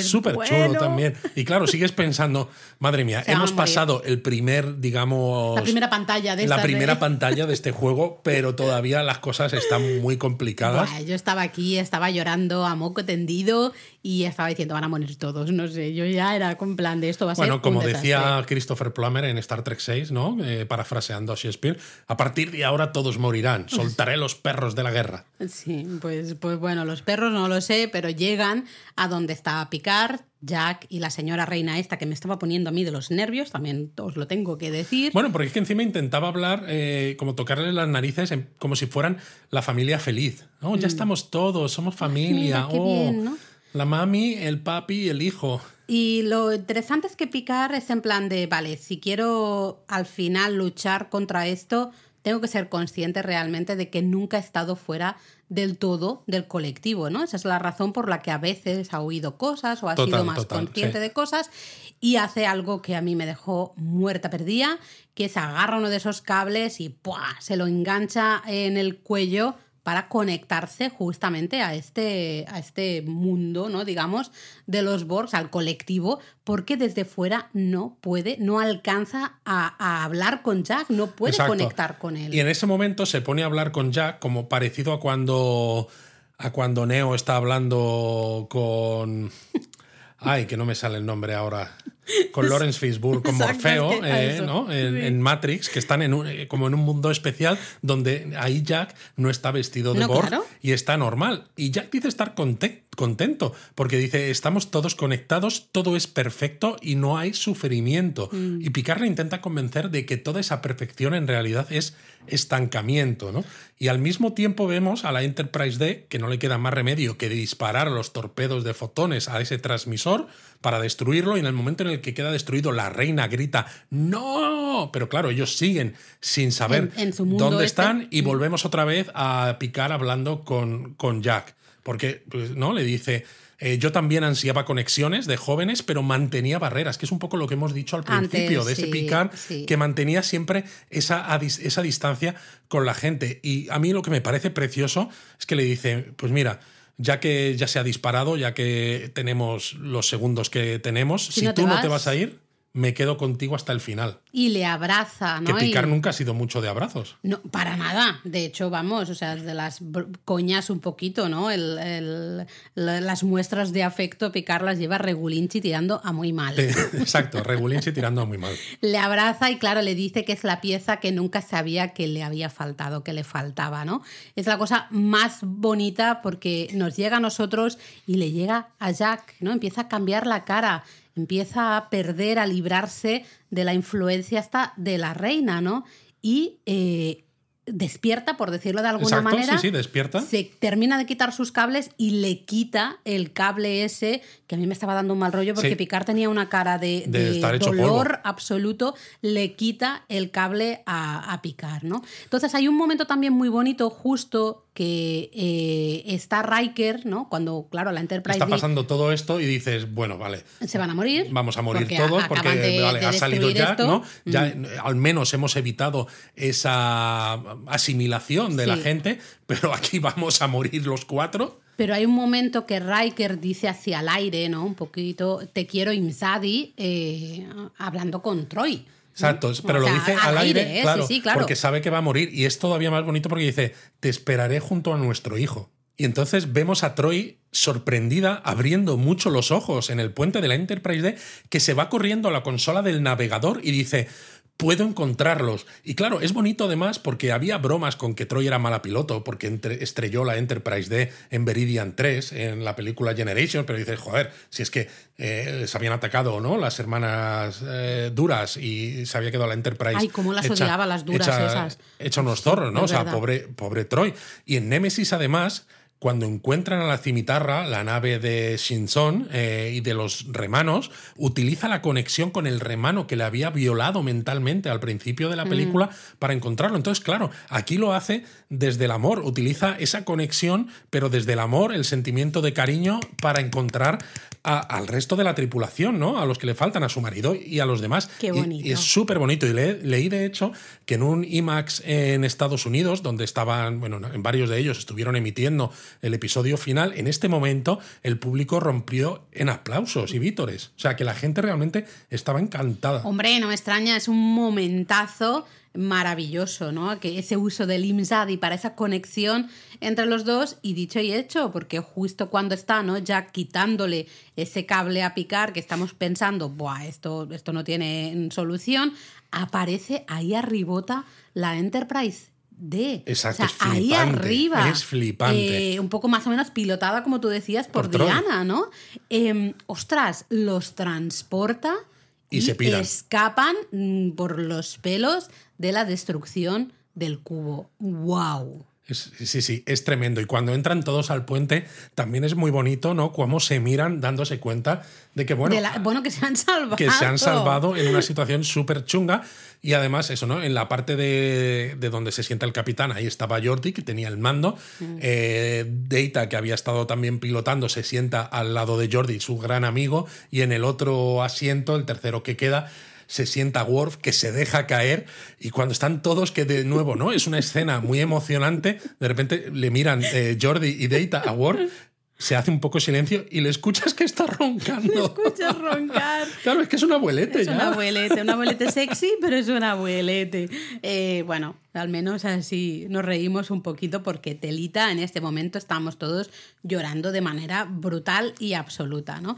Eh, claro, justo con la destrucción del cubo Borg y de ese transmisor y demás, los jóvenes asimilados dejan de estar asimilados y justo en, el, momento, ¿eh? preciso, porque justo esos Borg eh, o esos jóvenes asimilados de la las las jóvenes la Cruz, bueno, la Cruz. No, la Forge, ¿no? han conseguido llegar al puente y básicamente están eh, Rafi y Seven apuntando con phasers a las La Forge y el resto de la tripulación asimilada pero en ese momento, ¿no? Ves a Sidney cómo se le empiezan a quitar esas marcas negras en la piel, ¿no? De mm. esos transductores Borg. Y entonces le pide perdón a Seven. ¡Ay, qué triste es ese momento! Eh, se abrazan, uf. No, se le acerca Seven y la abraza, porque Sidney no sabe ni qué hacer de la vergüenza un poco. No, vergüenza, y del, culpa, dolor, exacto, de mm. la culpa de que he hecho. A mí me gustaría que eso se explorara. No sé si es demasiado oscuro, pero creo que se va a tener que explorar porque, ostras, tenemos a una gran población ¿no? de eh, esos jóvenes, todos ellos asimilados, que han matado a mucha gente, muchos han matado a gente, han matado al propio Y es posible que no fueran conscientes porque estaban controlados, pero sí que lo tienen en sus recuerdos. exacto, son conscientes, no pueden hacer nada por ello, ¿no? No pueden no pueden negarse a. Tienes que tener mucha fuerza, supongo, de voluntad, ¿no? Para no, negarte. No puedes, directamente que no puedes. tema Borg no puedes. Entonces, claro, ellos son conscientes de todo lo que han hecho. Si van a necesitar mucha terapia, que de hecho es algo que el propio ¿eh? Terry Matalas decía acerca de la posibilidad de una serie que continuase esto. Decía, no sé si nosotros, pero eh, para algún guionista en el futuro, explorar, ¿no? ¿Qué ha pasado aquí y cómo toda una generación claro. ¿no? ha compartido ciertos momentos desde la parte buena, entre comillas, de que toda esa generación haya estado conectada al mismo tiempo que dices, oyes, a lo mejor puede salir algo bueno de esto, ¿no? Ya que no hemos podido evitar que ocurriese, vamos a sacar algo bueno, pero también la parte negativa como la que tú estás diciendo, y hasta la propia, también parte negativa de el querer, a lo mejor hay jóvenes por ahí que quieren volver a sentir esa conexión. Que quieren volver a sentir, y eso les puede llevar por caminos malos. Eh, totalmente. Yo creo que esto es algo que se, se, puede y se debería explorar. Pero además, eso me ha parecido muy bonito porque no necesitan hablar nada. Seven se acerca y abraza a Sidney, que además es muy lógico porque Seven vivió como Borja, asimilada durante mucho, mucho tiempo, con lo cual puede empatizar con Sidney y saber la falta de control que tienes cuando el colectivo te controla. Y con lo cual no necesitas decirle absolutamente nada, ¿no? Solo un abrazo y ya está. Qué crecimiento el de Seven of Nine, ¿eh? ¿eh? el desarrollo de personaje de Seven of Nine en esta serie, wow. Ah, y más con el Sobre final todo en esta tenemos, temporada. ¿no? Pero exacto, o sea, fantástica. Yo soy, ya sabéis, tengo un crush absoluto con Seven of Nine. Seven of Crush. Seven of Crush, para mí, eh, maravillosa aquí, esa señora. Aquí hay demasiado crush en todo. Hay mucho crush, hay en mucho la crush. el Seven of Crush. Pero me gusta mucho lo que han hecho con el personaje. Y básicamente lo que es la historia en sí acaba aquí. aquí. se acaba, ¿no? sí, porque además es epílogo, y algunas cosas con voz en off, eh, mm. incluso, mm. que nos dicen que Beverly ha sido nombrada almirante a cargo de toda la división médica de la flota. Bueno, aquí levanto la mano. A ver, vamos a ver. Me estás diciendo, mira, yo en este momento sí que tengo que decir, yo no sé si tú has, yo no he leído nada, entonces no sé si tú sabes algo de esto. ¿De qué? Eh, a mí, si tenemos en cuenta que eh, todo este tema ha venido por los transportadores, yo he echado en falta a alguien, un personaje que sabe mucho de transportadores. Exacto. Toda la gente le ha echado mucho en falta a nuestro querido Miles O'Brien. Miles O'Brien. Y yo pensaba, digo, vale, a lo mejor no sale en pantalla, pero a mí me hubiese gustado. Una mencioncilla. Una mención aquí diciendo, gracias a la ayuda de Miles, pues pudimos desarrollar unos métodos para escanear, ¿no? Para re, para limpiar a nuestros jóvenes de, eso que les habían metido, ¿no? Del ADN de Bohr. Pero yo creo, yo creo que no lo mencionaron no porque no quisieran. Beverly, ¿en serio? yo creo que no lo mencionan no porque no quisieran, porque eh, la temporada nos ha demostrado lo que tú decías al principio, que está hecha por fans para fans, que son muy conscientes de todas de todos los guiños que pueden meter, de todas las implicaciones de las cosas que cuentan, pero que por lo que sea no podían tener al actor y entonces si ni siquiera íbamos a tener la voz como pasa con eh, ¿Para Chekhov, qué mencionarlo, ¿no? no? pues entonces no mencionarlo, porque básicamente eh, hacen lo que nosotros decíamos en el donut anterior que habría que hacer, que es una estrategia con los transportadores para transportar en masa a todos esos jóvenes, ir quitarles Limpiarles. ese trozo de DNA, de ADN de picar para, aunque los Borg están desaparecidos ya, pues que no haya ningún tipo de duda de por si acaso alguien va a poder volver Hombre, a digo. asimilarlos. Vamos. Eh, y además también, bueno, desarrollan métodos, porque claro, todo esto empieza porque eh, los, al, al- al usar los transportadores llega un momento, ¿no? Que no se sabe, si los changelings saben al final cómo colarse por los transportadores. No, hombre, se saben cómo colar porque había un- unos análisis que permitían, eso- pero que esos análisis no detectaban a los changelings nuevos. Vale, por eso, por eso. Entonces, ahora aquí se desarrollan nuevos métodos para justamente localizar algún changeling que aparece por ahí escondido, ¿no? Que nos muestran a uno. Nos de ellos. muestran a uno, de y hecho, sí. todo de esto es gracias a Beverly, que es la mega almirante al cargo de toda la división médica de la flota. Un aplauso, Beverly. Mm, mira, en este Tú episodio. querías O'Brien. Eh, Sí. En este episodio me has gustado un poquito más, pero en fin. Yo Pero lo de que sea almirante a almirante a cargo de toda la división médica de la flota. O sea, flipas. Yo creo que ha sido para que la gente no se queje, sobre todo al final, diciendo, ¿y por qué Beverly es solamente Comodoro, por ejemplo, Comodoro? Y picar, es Bastante al- es. y picar es almirante, ¿no? Entonces dice, mira, vamos a ponerle Vamos a los dos papis del Jack, les No. vamos a poner a los dos almirantes. me los estás igualando, ¿en serio me estás igualando a Picard y a Claro, no Beverly? puede ser, no puede ser. Por favor, por Pero bueno, favor. nos dicen también, claro, que muchos de los de, lo- de aquellos eh, miembros de la flota estelar que fueron duplicados por los changelings, tanto de rangos inferiores como más altos, muchos de ellos estuvieron prisioneros y que no han muerto. Eso también me ha hecho, entre comillas, gracia. Es un poquito el decir, no queremos ser hiperchungos, no queremos, como, como guionistas, ¿eh? me refiero, no queremos ser hiperchungos de matar a todo Pero tiene Dios. sentido, porque ya dijeron en episodios anteriores que el Changeling podía duplicar absolutamente todo, pero que no tenía los recuerdos Sí, tuyos sí, claro, pasados. Entonces, necesitaban son sacar la información Claro. de los eh, de, de las personas reales, ¿no? por eso, Justamente entonces está bien que ciertas personas no los hayan matado. Pero también es muy práctico porque así pues no tenemos a nadie muerto, ¿no? Claro, y entonces vemos a Seven con Tuvok, que ahora ya es el de verdad, no Aunque es tiene el una cara de Chubok. mala leche que parece el, el, el chubo que ese, ¿eh? También. No, no, y le dice, como le decían a Kirk en la peli de las ballenas, que, mira, eh, hemos perdonado a todos los de la Enterprise D eh, todas las cosas que han hecho por si haberse saltado reglas y demás, porque han salvado la galaxia, un poco parecido, pero tú, ¿no? Y por sobre todo por haber eh, comandado la nave, la Titán, y tú fuiste una parte importante de ello, de que ellos pudieran ¿no? tomar el mando de la Titán en toda esta crisis. Y le dice, has sido insubordi- insubordinada, no sé qué, y todo esto. Y claro, Seven dice, mira, antes de que continúes, me doy cuenta de que no estoy hecha para esto, eh, porque, pues eso, ¿no? Quizás esto de las normas no es lo mío, tal y cual. Y dice, dimito de la flota. Y claro, Ah. dices, no puede ser. No tan rápido, Seven. No tan rápido. Tuve, tuvo que le lanza ahí un disco y le dice que re- habían recibido el. el, um, ¿Cómo se dice esto? El informe de rendimiento. Sí, ¿cómo se decía? Yo cuando trabajaba en eBay se llamaba. ¿Cómo se llamaba? Bueno, El- en Google era el PERF, el sí, el Performance, performance, Review. exacto, ¿no? Bueno, el rendimiento y. Que es un poco de lo que viene, lo que sale en los títulos de créditos aquellos, ¿te Sí. acuerdas que salía eh, Capitán Liam Sí. Shaw, ¿no? Y ponía Commander y estaba tachado, pero se ve que empieza una letra T que es justo del planeta de donde es Seven. Mm, Entonces es ese holo mensaje y tenemos a Shaw hablando, ¿no? Y habla de la comandante Annika Hansen y dice, bueno, en realidad debería llamarla Seven of Nine. Claro, pero es que esto lo mandó Shaw Antes. justo antes de que salieran Sí, de la sí, base sí, estelar cuando entran Riker y Picard en ese primer episodio para decir vamos a decir que estamos de inspección y en realidad lo que Al queremos es ir todo. a ese sistema por ahí perdido porque hemos recibido el mensaje de, de Beverly. O sea, al principio del todo, él internamente reconoce que Seven es Seven, ¿no? Seven of Nine. No es Annika Hansen ya, ella quiere que la llamen Seven of Nine, no comandante Hansen. Pero públicamente sigue tocando los huevitos, ¿no? Y el comandante Hansen, comandante Hansen, comandante Hansen, ¿no?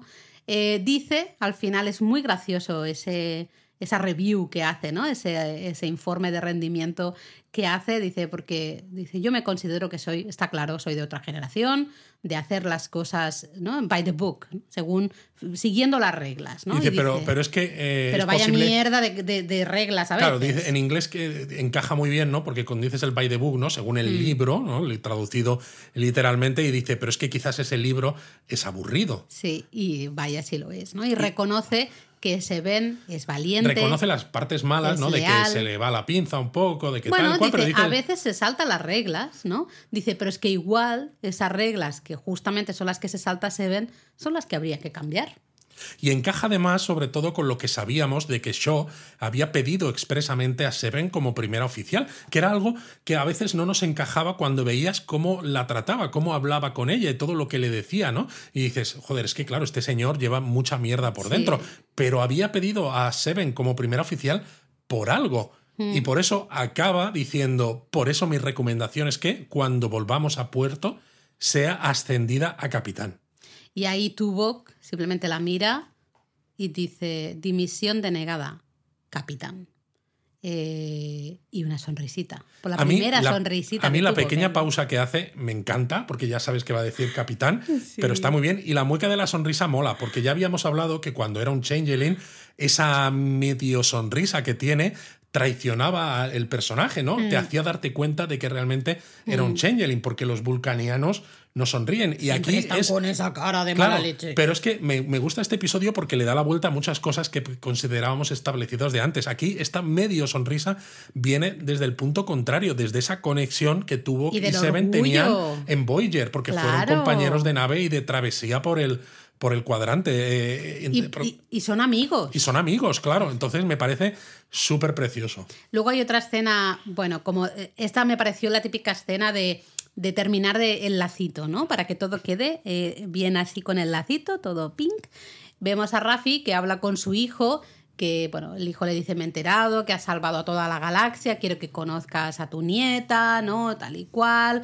Y bueno, Rafi emocionadísima porque claro, esto es algo que la llevaba a la pobre, ¿no? Desde la primera temporada ya porque ella había hecho muchas cosas muy buenas, había recibido muchas medallas, pero como era todo de inteligencia de la flota estelar, todas esas medallas y recomendaciones mm. estaban ocultas. No, y hasta porque en la vida anterior Rafi había tenido pues problemas con las drogas. Pero claro, ella no podía decir, no, mira, es que estoy haciendo esto, me han dado esta, esta medalla o esta tal, porque no lo puedes decir, es un secreto. Eso se, se hace público, ¿no? Justo en ese momento en entra Worf en el camarote y Rafi dice, o es, no, Rafi le dice, ¿no? Mira, mi, mi hijo quiere que conozca a mi nieta, tal, porque fíjate, sabe esto, ¿no? Sabe de ah. mi participación. Exacto, de todas las medallas que he recibido. Mm.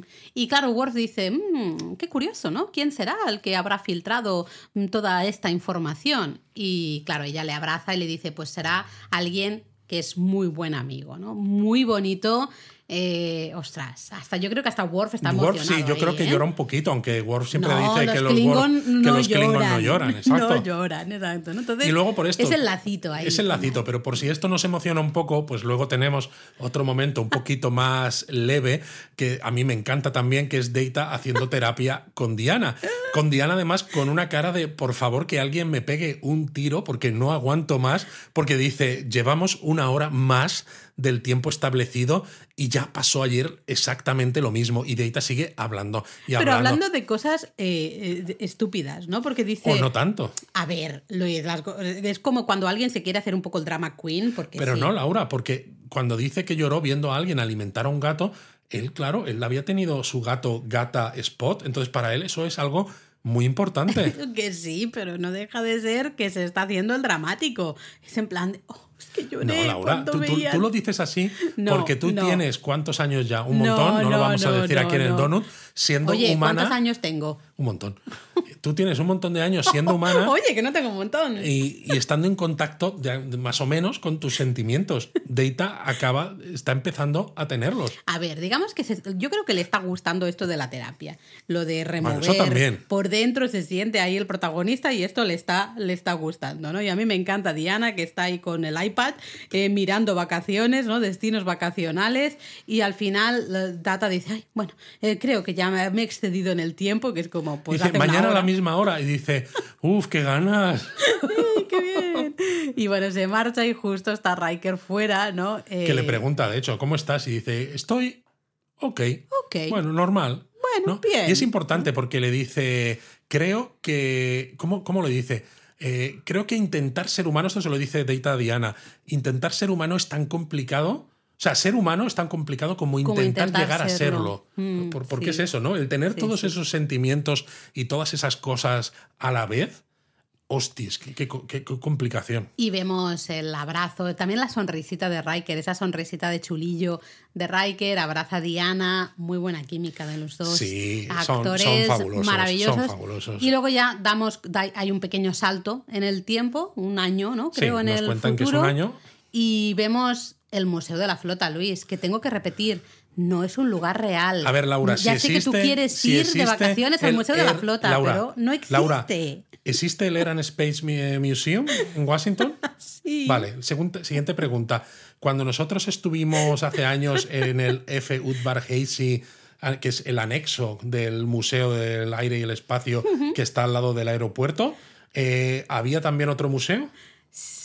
Sí. ¿Y no había una Enterprise? Sí. ¿Y la vimos? Sí. Bueno, pues entonces también puede haber un museo de la flota con un- varias Enterprise allí, ¿no? No sé si tú lo vas a ver. A lo Bueno, mejor en un igual futuro no. lo hay, pero tú no sé si lo vas a ver. Yo igual siento, no, pero bueno, yo he visto una Enterprise ahí, que ahora ya no está ahí. Ahora la Enterprise creo que está en Nueva York, en el USS Intrepid. Ah, sí, me suena. Sí, sí, sí. creo bueno, que está la. Discovery ahora mismo en, en Washington. Bueno, no te líes. Eh, vamos al Museo de la Flota y vemos ahí ya la Enterprise D, ¿no? Puestecita ahí en exposición. Digamos, toda ella maravillosa. Y la última escena, digamos, es esa de Riker, Picard y Jordi que están en el puente un poco despidiéndose de la nave. ¿no? Bueno, dicen, ¿no? Que si la cuidas, ella siempre eh, te ahí. Mm. llevará a casa, ¿no? Y dices, jo, qué bonito. Y claro, le, eh, de, Jordi ordena desconectar todos los sistemas y ahí escuchamos la voz de la computadora confirmando esa orden y es la voz, ¿no? Claro, vuelve a ser otra vez como en el episodio anterior cuando le da el mando a Picard, ¿no? Que es el chiste de,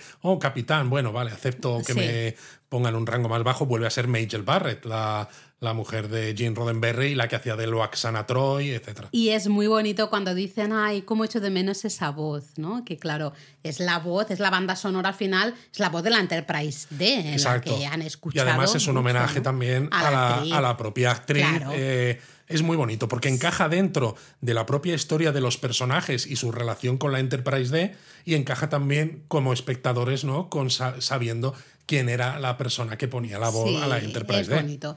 Y luego vemos ya una escena, eh, una lanzadera, salen ¿no? de una base estelar o algo así. Bueno, dentro de la lanzadera están Picard, Beverly y Jack. Y Jack le vemos con uniforme de, de Starfleet, ¿eh? Y Totalmente. con rango de, de alférez. Exacto, con un pip.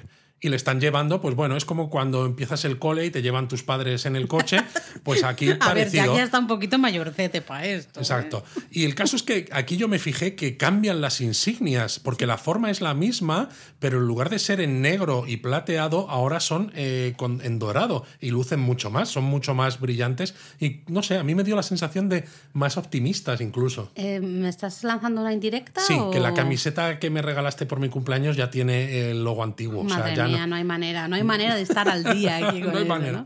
Eh, Beverly, claro, evidentemente todos estamos en plan, ha le están pasado un acompañando año. a su, a su nueva posición, a su nueva nave. pero claro, tú dices, ha pasado un año mm, y Jack ya está ahí con el uniforme de la flota, ¿no? Y Beverly le dice, oye, es un honor muy grande que la flota te haya puesto en el fast track, ¿no? En el camino un poco rápido para convertirte ya en alférez y empezar a trabajar, digamos, no ser un, entre comillas, estudiante Bueno, de, de la supongo que academia. también, claro, Jack tiene muchísima experiencia, Bueno. ¿no? Necesita un poco de que las cosas las tenga claras según funciona la flota estelar, pero evidentemente muchos temas de navegación, de ciencia, de táctico y todo esto ya lo sabe. A mí me hace gracia lo del fast track este, ¿no? Y Jack, y yo estoy muy. A mí me encanta Jack, ¿eh? ya, ya lo dijo y creí en el episodio anterior, me, me fascina este personaje.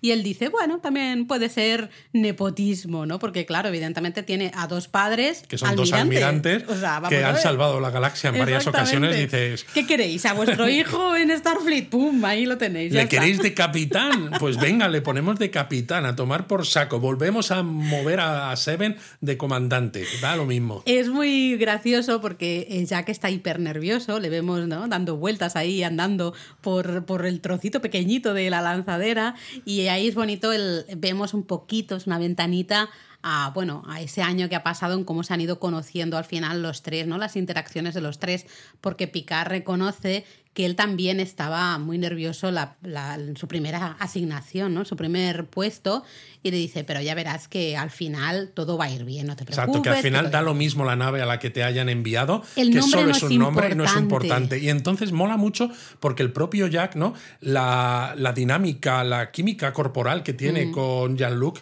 ¿no? Le, le agarra por detrás, le pone las manos en los hombros de una mm. manera muy cariñosa y le dice eh, en realidad hemos querido mantener la sorpresa, hacer todo esto, y, dice, y al final acaba diciendo, pues, los nombres sí que importan, ¿no? Y entonces vemos una escena muy parecida a cuando en esa peli, la de las ballenas, al final del todo, van en la lanzadera Kirk y compañía, y les están acompañando hacia su nueva nave, y entonces ves, ¿no? Esa Enterprise A que es pues eh, la que les dan en, para sustituir a la Enterprise que destruyen sobre el planeta Génesis cuando están ahí con los Klingons y demás. Y entonces, claro, de repente vemos a la Titán. ¿no? Vemos la silueta claramente reconocible de la Titán que hemos tenido toda esta temporada. Y Picard dice, ah, la Titán, qué buena nave. Y claro, Jack le dice, no exactamente, en realidad la hemos rebautizado en homenaje a ti y a tu tripulación porque los nombres importan. Y sí importa. Vemos la Titán, vemos el casco y pone NCC 1701G, pone USS Enterprise. Y ahí ya, yo creo que Luis ya estaba, vamos, no sé, dando, dando botes en el sofá, llorando como un no sé qué, vamos. Iba a decir como un Klingon, no, porque los Klingon no lloran. Los Klingon no lloran. Pero vamos. A mí, a mí esto me hace recordar también a la frase que Picard decía en ese episodio que hemos mencionado varias veces en el Donut de esta temporada de Picard, la del Enterprise del ayer, ¿no? con aquella capitana Rachel Garrett, que, tenían que proteger a la Enterprise C para que volviera a su pasado y no cambiaran la línea temporal. Y Picard decía asegurémonos de que la historia nunca olvide el nombre Enterprise. Es verdad. Wow. Let's make sure the history never forgets the name Enterprise. Eh, más eh, pelos ahí de punta, ¿eh? Con esto porque está muy, muy relacionado. De hecho, decía Almatalas que estuvieron discutiendo varias opciones porque ha habido mucho. Yo pensé. Mucha crítica entre los fans y demás. para mí no es crítica, ¿eh? Yo sí que pensé cuando Jack, justo en esos pequeños segundos, ¿no? Que dice, eh, lo hemos hecho para ti, digamos, yo pensé, va, se va a llamar la USS Picard, ¿no? Pensé. Pero me gusta más Enterprise porque al final va mucho más de la mano de la propia serie. La serie ha sido Picard, pero esta última temporada especialmente ha sido un un poner punto y final a esa generación. Totalmente. Y de hecho, además, Jack dice eso: homenaje a ti y a tu tripulación. de hecho, Matalas dijo que estuvieron discutiendo varias opciones y una de ellas era renombrarla como Picard, pero pensaron que Enterprise era un mejor homenaje a toda esta generación de personajes. Y dijeron también que, porque claro, la gente lo, lo, ha criticado mucho. ¿Y qué pasa con la Titán? También ha tenido un linaje tremendo, porque fíjate todo lo que ha hecho en esta temporada y demás. Y dice: tranquilos, ¿no? La Titán original era de clase Luna, se está acondicionando una nave de clase Luna que va a ser la Titán B. Es decir, el legado de la Titán no va a desaparecer. Y lo que querían hacer también es ¿no? evitar un poco, porque habíamos tenido la Enterprise E, la siguiente a la D, que era muy de batalla, no muy de combate, porque claro, tenías la amenaza de los Borg, el Dominion y todo esto, ¿no? Ya no había familias, como en la película Primer Contacto, ¿no? Era una nave mucho más de guerra. Luego la Enterprise F, que la vemos poquito en esta, en esta temporada, que todavía es una nave más grande que la Enterprise E eh, y es brutal, pero también es eso, demasiado bestia. Y Matalas decía que querían volver un poco a los orígenes, ¿no? A una nave que fuera un poco el underdog, ¿no? O sea, no la nave más top, sino una nave simplemente capacitada para explorar y de descubrir Volver al, eh, nuevos lugares, nuevas civilizaciones e ir valientemente donde ni, nadie ha ido jamás. Oye, oye, oye. Em, bueno, ¿tú te esperabas que fuera esa Enterprise G la nueva, la antigua Titán? No, no me lo esperaba. O sea, sí que me esperaba, porque creo que lo dije al principio en uno de los primeros donuts, que me gustaría ver a Seven de capitana de la Enterprise. Lo dijiste, queda grabado, no acertamos nunca nada. Bueno, ahí sí. Mega Donut, porque esto es un... Eh, esto es mega. Hombre. Y a mí me ha parecido bonito que sea, por un lado, porque no lo esperaba, con lo cual ha sido sorpresa. Eh, la primera Enterprise era de clase Constitución, esta de ahora es de clase Neo Constitución. Y además, eh, creo, creo que es bonito porque también cuando empezó la temporada le preguntaban a Terry Matalas que qué pasaba con la Enterprise, ¿no? Porque se había visto lo de, oh, parece que se va a decomisionar la Enterprise F en el día del en el Frontier Day. Y, claro, como está la nueva generación de protagonista de la temporada, la Enterprise tiene que salir de alguna manera, ¿no? Alguna Enterprise actual, me refiero. Y él dijo, o sea, o sea, él fue, fíjate que no, no spoilean nada. Y dijo muy claro, porque recuerdo haberlo leído, la Enterprise algo saldrá, pero aquí la importante es la Titán, ¿no? Y al final nos han hecho el giro mm. de forma que toda la temporada, sin que nos hayamos dado cuenta hasta este ultimísimo momento, ha sido una historia, una historia de origen, igual que los personajes tienen origin stories, ¿no? Mm. Pues aquí la nave también tiene una origin story, ¿no? Esta Enterprise tiene una, una historia propia tremenda, ¿no? Muy, eh, muy heroica. Totalmente. Y, esa tripulación también, no solamente la propia nave, sino la gente al mando de esa Enterprise. Y bueno, de esto podemos hablar después porque todos queremos esa, esa serie eh, que trate de la tripulación, esta Enterprise, Enterprise G. Eh, yo también creo, ¿no? De, de, salir a explorar el espacio, de conocer pues nuevos mundos, nuevas civilizaciones, volver a eso. Y que sea un poco parecido a, lo de antes, pero con las nuevas historias que puedes contar con lo que ha pasado, de, decíamos, de todos esos jóvenes conectados y eso me parecía súper interesante. Y que además con una capitana que es un poco diferente. Bueno, que eh, claro, lo hemos mencionado así por encima, pero es que claro, cuando básicamente nosotros como espectadores ¿eh? Eh, estamos en el puente, entra Jack al puente y se sienta donde el capitán, muy Kirk, ¿eh? Esto. Es muy Kirk. Eh, no, bueno, es que está, hecho muy, muy así y dice. Empieza a, dar, órdenes, ¿no? De disparen los torpedos, no sé qué, no sé cuántos, tal, no sé cuántos. Y entonces justo se oye, primero solo se oye a Seven que le dice, sal de ahí. Y luego ya la vemos, Seven acompañada de Rafi y vemos ¿no? que, que es Seven la que se sienta en el sitio de la capitana y dice, bueno, evidentemente no hagáis ni caso de lo que ha dicho este pardillo que tengo aquí a mi lado. Y de hecho Sidney le dice, bueno, no le hago mucho caso y demás, que ahora ella es, es teniente. Eh, para mí, yo en ese momento dije, esto Luis es confirmación de que la cruz existe. La cruz existe, claro, es verdad. Un año, porque se hacen mm, una miradita que flipas. el, el, hecho de decir, no, si nunca, nunca le hago caso, es la confirmación. Eh, yo, yo, mira, me han hecho muy feliz muchas cosas en este episodio, pero la confirmación, esta cita tan elegante de la cruz, me ha hecho pero muchísima ilusión. Totalmente, a mí sí, a mí también. De hecho, Jack le pregunta a Seven que dónde se pone. Dice, me pongo en comunicación porque hablo no sé cuántos idiomas. idiomas. Me, me pongo en ciencia porque, bueno, más o menos algo sé. O me pongo en táctico porque, fíjate, no todas las cosas en las que, a las que me he tenido que enfrentar. Esto no se me da muy bien, pero bueno, aprendo rápido. Y le dice Seven, no, mira, te quiero aquí a mi lado de consejero especial de la capitana. Y claro, pues se van al hiperespacio para probar la nave restaurada, sentando un poco las bases de esa futura Star Trek Legacy. Y lo importante es que Rafi le dice, bueno, pues ¿cuál va a ser tu frase, la que vas a decir? Claro, porque Rafi es la, primera oficial, la primera oficial. Y, claro, le dice, a ver, todo el mundo tiene la suya, ¿no? Es, unos que si make it so, engage, tal, dice, esto es historia pura. De hecho, eso se lo dice Jack, ¿no? dice, ¿estás dispuesta a hacer historia, ¿no? A escribir tu primer eh, tu primera parte de la historia de la nave. Y entonces mola mucho porque nos enfocan a, a Seven, pone una sonrisilla y empieza a abrir la boca y justo... Parece que va a decir justo algo. Y nos enfocan a la Titán, que prácticamente la escena es idéntica a cuando veíamos, bueno, la Titán, la Enterprise, ahora, a cuando la Titán salió del, eh, del, muelle de esta base estelar en el, en el, que el primer episodio, la escena es la misma, salta al hiperespacio. Mm. Pero lo que entonces era la Titán A, ahora es la Enterprise G. Y además está también muy chulo porque, bueno, Jack ha mantenido el apellido no, Espera, eh, no, no, espera. Está muy chulo porque, claro, no sabemos qué dice Seven. No sabemos qué la dice. La puerta está no abierta, no. O sea, no hay puerta directamente. ¿Tú crees que dirá lo mismo que dice eh, Spock en la segunda temporada de Strange New Worlds, lo que se ha podido ver en el teaser? Quiero ir para allá ahora, ¿no?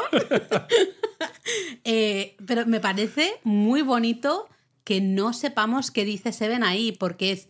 No, aquí no esta no es mi serie. Mi serie va a venir para mí es una puerta abierta totalmente. Bueno, a, todo es una puerta eh, abierta, porque no te serie. cuenta absolutamente nada, ¿no? Ni de la relación de Jack con Sidney, ni de precisamente de cómo van a llevar eh, Rafi y Seven el, si vuelven a ser pareja o no, teniendo en cuenta que son capitana y primera oficial, Mm. con todo lo que eso puede suponer de cuando un primer oficial tiene que proteger a su capitán, pero también proteger a la tripulación, ¿no? Mm. O sea, se pueden venir historias muy complejas que se puede que, que creo que pueden ser muy interesantes pero es eso. Eh, también es una manera de dejarnos con la miel en los labios porque si nos lo contaran a lo mejor como No es el espectadores lugar, no es pero no solo eso. Si te lo cuentan como No. espectador a lo mejor tú no tienes tantas ganas de que hagan la serie. Y lo que quieren claro es que le digamos a Paramount no y eh, al final a todo a Alex Kurzman que es el, el, El ejecutivo en jefe de todo esto es señores hagan Star Trek Legacy de hecho Alex Pero y Kurzman también es que ha queda, dicho queda mejor así. Total. Alex Kurzman ha dicho, os escucho alto y claro. Bueno, ya veremos. Yo hasta que no se A ver, confirme nada. vamos a pensar que cuando la- los fans empezaron a decir, Dios mío, eh, qué pasada el Capitán Pike en la segunda temporada de Discovery, queremos una serie de él. Bueno, exacto. Empezaron a Yo fui la primera que dije, Sí, sí, por sí, sí, totalmente, pero se empezó a hablar del tema, tardaron tres años en sacar la temporada. Y claro, ahora fíjate que tienes, se está haciendo la quinta temporada de Discovery, que dices, bueno, vale, va a ser la última, pero tienes, se ha anunciado la serie esta de Starfleet Academy. Eh, tienes también eh, la segunda temporada de Strange New Worlds, ¿no? Entonces da la sensación de que al menos a corto plazo no se va a hacer Bueno, porque Lower Star, Decks, que claro, que es- es porque Star Trek tiene pero- suficientes cosas mm, yendo hacia adelante al mismo tiempo y al final no hay pasta para Yo todo. lo que he leído mucha pero gente sí que es creo que se hará. eh, oye, ¿por qué no dejáis lo del Star Trek Academy? Que no nos mola el tema este del futuro tan futuro y tal y cual. ¿Por qué no cambiáis ese proyecto por este Star Trek Legacy o llamémosle como queramos? Eh, recuperamos a Jack, que me parece un personajazo. O sea, el actor, cualquier. Aquí, desde aquí, nunca se ha criticado al actor por ser físicamente no más mayor de lo que se supone que su, su personaje nos maneras, ha dado absolutamente de todas maneras, igual. Laura, el que critique esto solo tiene que mirar, que Mira buscar en. Google. No, no, busca en Google una foto de Patrick Stewart con Es verdad. 23 años, 24, que es lo que nos dicen que tiene Jack Crusher en esta temporada de Picar.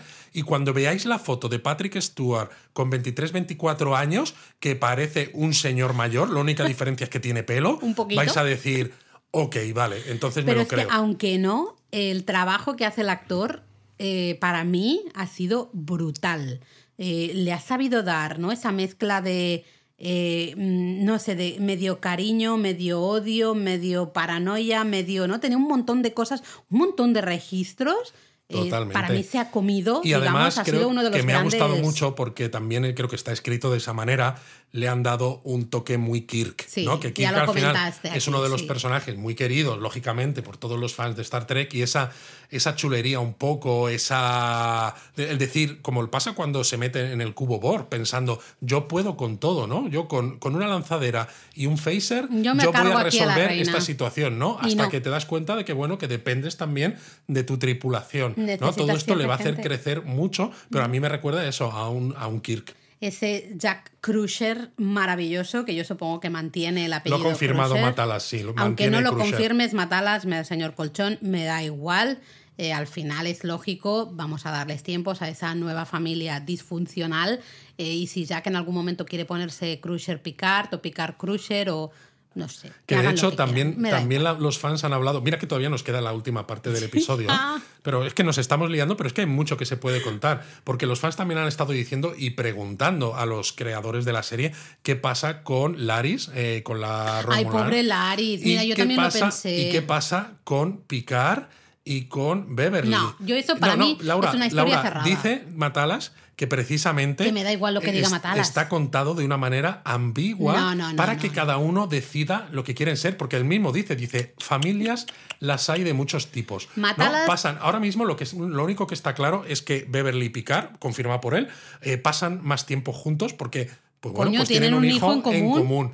Pero eso no significa que sean pareja si tú no quieres que lo sean. Si quieres, sí. Yo he visto algún meme muy divertido de Picard, ¿no? Que está pensando, está sentado en su castillo, ¿no? En ahí en el Chateau Picard y de repente Bebiendo el vino que nadie más Exacto, quiere. bebiendo el vino que nadie quiere y entonces eh, piensa, ¿no? Y aparece en un globito de este eh, la cara de Worf diciendo eh, hagamos un trío. Y entonces dice, ponga rumbo a Chantic 4, que es el planeta donde está Laris, ¿no? Y se va con Beverly ah, y con Laris para tener un trío con las dos. Ay, qué simple eres a veces. yo he Em, dicho lo que he visto Yo, para del mí, meme. La, la relación con Beverly no se muestra, o sea, en ningún momento.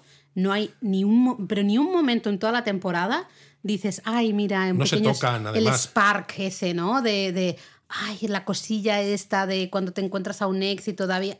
Yo no veo nada. O sea, Yo los veo más como pareja- congelado. no, Está- son amigos. Como y pareja separados que tienen un hijo en común, que se tienen mucho cariño y que precisamente cariño, el hijo en común y todo lo que han vivido les permite volver a conectar, pero sin que eso les No hay implique- amor. Eh, no hay amor romántico, ¿vale? Hay solo sexo. Para nada.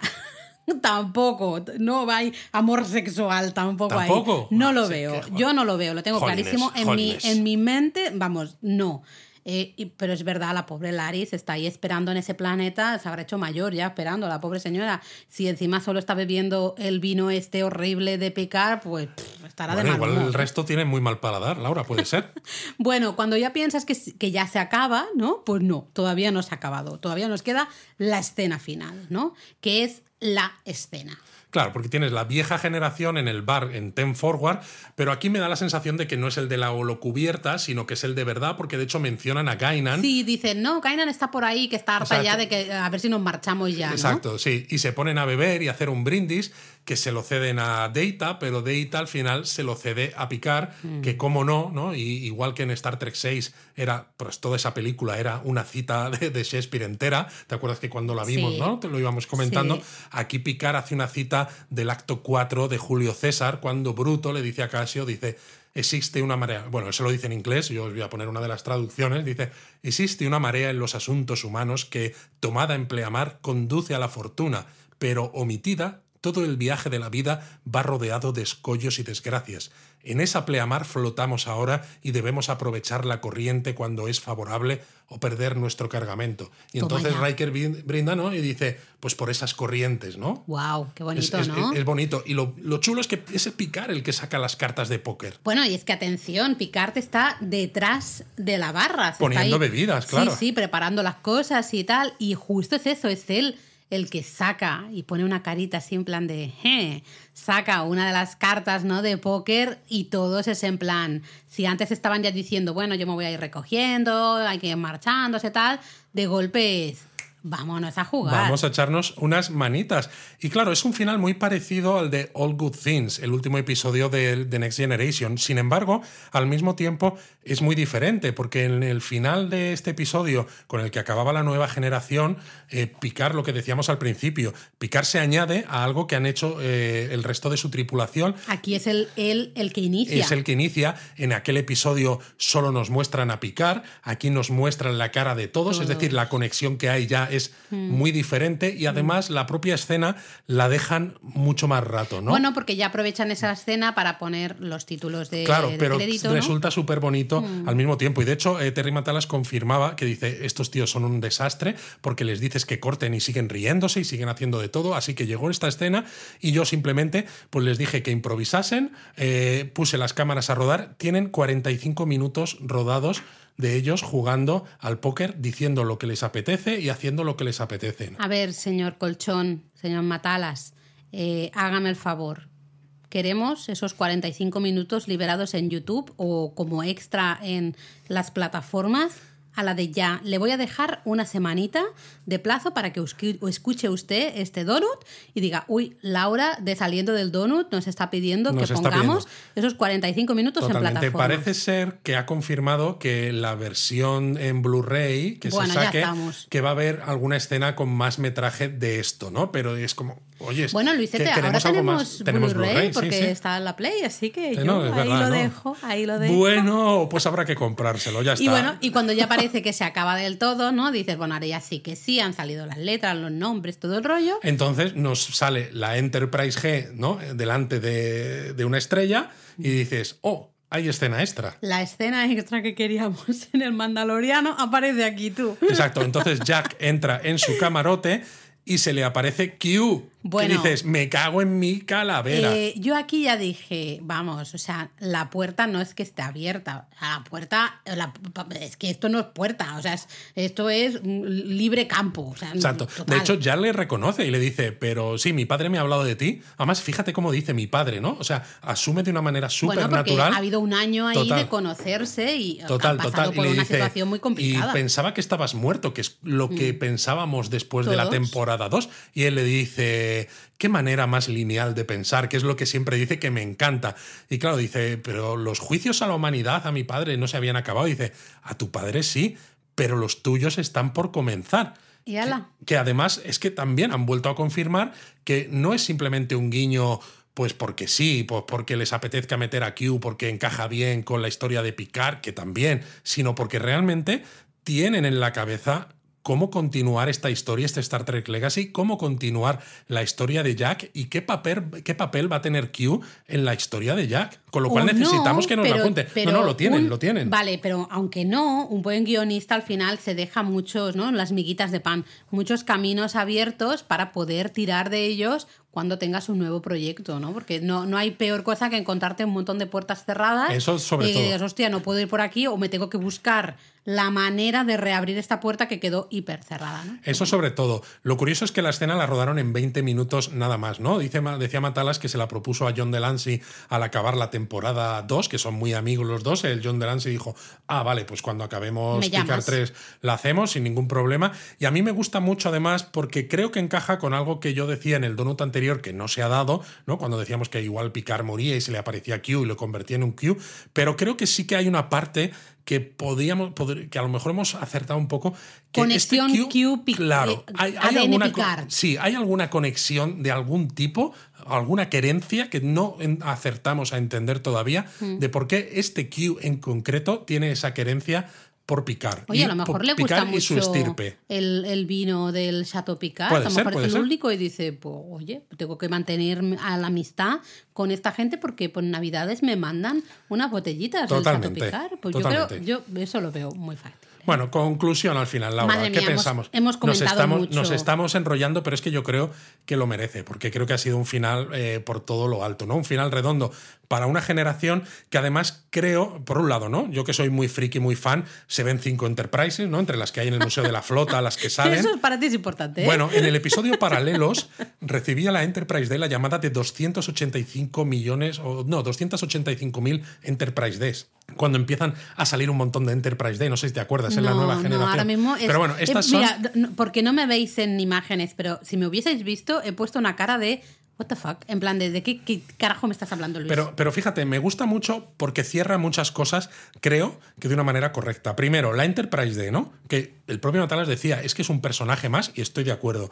La destruyen de una manera muy poco ceremoniosa con un mísero pájaro de presa a Klingon en la película Generations, ¿no? Pues mm. aquí le dan una nueva vida, es Enterprise D y Jolines, acaba en el Museo de la Flota, que me parece que es una salida mucho más digna. Luego, al propio Deita, que resulta que se pasa toda la serie queriendo ser más humano y demás, y en la película Nemesis te lo cargas, que dices, sí, eh, muere protegiendo a Picard y ayudando a que Picard eh, se libere y todo lo que tú quieras. Pero joder, Data había sido un personaje muy querido por la audiencia y encima teniendo en cuenta que luego dejó de haber películas porque Insurrección y Némesis no tuvieron mucho éxito y demás, pues te cargas al personaje y ese es todo el recuerdo con el que hemos tenido de, de, Data en, los tiempos recientes. Lo de Data es maltrato, sinceramente. Es un maltrato, ¿no? Luego en Picard, de nuevo, le vuelven a medio sale, medio mata, que sí que es genial ver al actor haciendo tantos papeles diferentes y maravilloso, pero llega un momento que dices, ya aquí cuando volvió a salir Data, ¿no? Y esa frase que decía en el episodio, no sé, no sé cuál era, el 6 o el 7, no lo sé, decían, no, no, Picard decía, no estoy preparado, a Jordi, no estoy preparado para verle morir una vez más. Es casi cómico, porque dices, hombre, es que es verdad, otra vez, si se muere Data, ostras, es que ya Totalmente. casi cómico. Entonces eso, le da un final más redondo a la Enterprise de a pero es que sobre todo creo que se lo da a Picard, porque Picard al final acaba la serie, la, de, la nueva generación, lo que decíamos al principio, que dices, sí, tiene algo más de conexión, pero si tú te acuerdas cómo pero se siente solo. Justo, porque acuérdate de cómo era ese último episodio, cuando Picard está en tres momentos temporales diferentes, cuando él es viejo, eh, le cuesta conseguir que le crean, ¿no? Piensan que como tiene el síndrome irumódico, que está un poco loco, que está un poco Mm. para allá, y al final le hacen un poco de caso por ser quien es, ¿no? Porque tiene que tirar de rango y de las cosas que hicieron en el pasado, no tanto porque haya esa amistad súper duradera. Parece que ha perdido cierto contacto, mientras que aquí ves cómo acaba esto y sabes que este picar con esta gente con la que está en la mesa de póker, sabes que no van a perder el contacto, No, sabes que, hay- que- es- que van a estar acompañado. juntos Sí, siempre, ¿no? sí. Y a mí me parece, me parece precioso, Es porque me parece bonito, acabar mucho así. más poderoso. Eh, ¡buah! Totalmente de acuerdo. La diferencia es enorme, porque pueden estar todos jugando al póker igual, pero la- el sentimiento que tú tienes como espectador no tiene nada que ver. Eh, en, el final, final, digamos, era un sentimiento un poco de, bueno, yo me meto aquí, sí, es bonito, pero hay soledad. Realmente no formo Por parte eso, de este por eso grupo. te digo. En cambio ahora no. Aquí en este final es, no, no. O sea, formo parte, no solo formo parte de este grupo, sino que somos una, ¿no? Aquí somos una Totalmente. familia todos. Me gusta mucho también, ¿no? Porque eh, posiciona a Beverly y a Diana, ¿no? Les da momentos que dices, joder, son unas pedazos de tías badases que flipas. Eh, Riker y Worf, ¿no? Tienen también Bueno, a ver, momentazos. Beverly, en fin. Bueno. Beverly, amiga, mm, en fin. Pero bueno. sí. Bueno, Riker, por ejemplo, que a veces se le veía un poco por encima del hombro, ¿no? Porque el propio Jonathan Frakes decía, bueno, no soy tan buen actor, no sé qué. Ha tenido una temporada que a mí me ha parecido magistral. O sea, los momentos que ha tenido con Diana han sido preciosos, pero los, los momentos que ha tenido con el propio Picard creo que han sido súper intensos y eh, el actor está soberbio. Bueno, y Worf. eh, Worf también. Worf, o sea, ya sabéis que tengo otro crush con Worf. Ahora este Worf madurito, zen, relax cómico también un poco. Es maravilloso. Es maravilloso y también ha evolucionado. Y luego, quitándonos la nueva generación, la propia Jerry Ryan como oye, Seven. oye, oye. ¿Qué me dices? Que hay que decir aquí una cosa, Luis. ¿Qué? Que nos sigue en Twitter Jerry Ryan. Jerry Ryan nos sigue en Twitter sigue a en saliendo del donut. Estoy flipando, Eh, es verdad. yo creo que ha escuchado el Donut, sabe que la amo profundamente, que es mi crush, y, y, pues ha dicho, pues le voy a, Pero es voy que a seguir. Jerry Ryan tiene también un arco en esta temporada brutal, porque te, te quitas un poco la Seven of Nine con ese body ceñido que tenía. bueno, era el en- recurso sexual Claro, al principio que en tenía en Voyager. Voyager, que era muy parecido a las primeras temporadas de The Next Generation con Diana, Sí, que sí, tenía también ese body ceñido. que Ala, dices, muévete por aquí con el body, mueve el culete, las tetillas y ala, ¿no? Y ya, está, ¿no? todo. Y de repente tienes una Seven con mucha profundidad. Y no solo eso, sino que es que encima es la puta capitana de la Enterprise. Que joder. hostias. Eso eh, nos hace una ilusión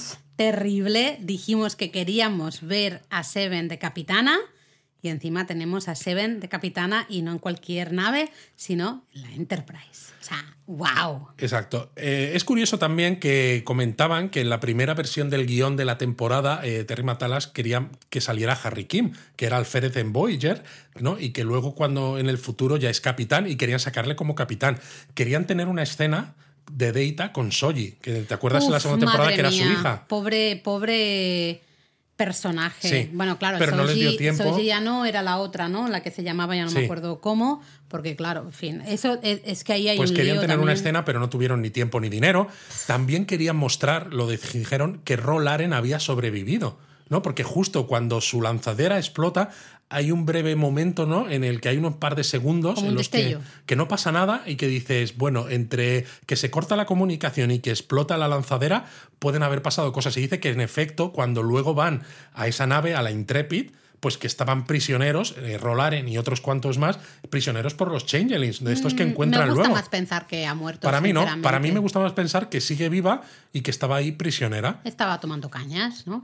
Eh, De hecho, también quería mostrar a Janeway, ¿qué pasa Janeway. con Janeway? Porque hemos estado toda la temporada diciendo, la están mencionando todo el rato, están mencionando, tiene que aparecer al final. No, no aparece. Y querían tenerla, querían tenerla en la ceremonia de ascenso a capitana de Seven. Pero- Hubiese sido guay. Sí. Ahí sí que es verdad que esto hubiese, que sale Tuvo, que está muy bien, porque es- ese, ese lazo de amistad entre Tuvo y Seven está muy bien. Pero, ostras, especialmente. Hubiera sido un momentazo. que, sí, sabemos todos también lo que hubo entre las dos actrices y demás.